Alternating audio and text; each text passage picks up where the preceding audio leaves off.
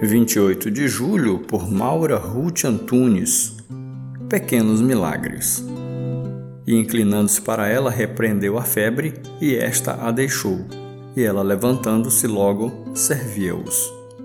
Lucas 4, verso 39. No texto acima, constatamos que um pequeno milagre aconteceu naquela casa de Cafarnaum. O efeito foi imediato. A febre não só a deixou, mas ela foi capaz de servi-los.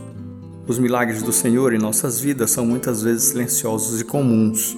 São os pequenos milagres realizados por Ele que permitem que pessoas comuns continuem suas vidas comuns, que são os milagres mais significativos de todos. De acordo com o relato de Lucas, após o milagre, Jesus permaneceu na casa de Pedro, que com toda probabilidade tornou-se a sede do seu ministério galileu. As prioridades daquela mulher foram mudadas. Sua casa se tornou um refúgio seguro. De tempos em tempos, os doentes eram trazidos à sua porta. Marcos 2, de 1 a 12, relata a história do paralítico que foi abaixado através do telhado até a sala onde Jesus estava. A dona daquela casa provavelmente era a sogra de Pedro. Ajudar um paralítico a entrar na presença de Jesus era mais importante para ela do que manter o seu teto intacto. Que lindo testemunho!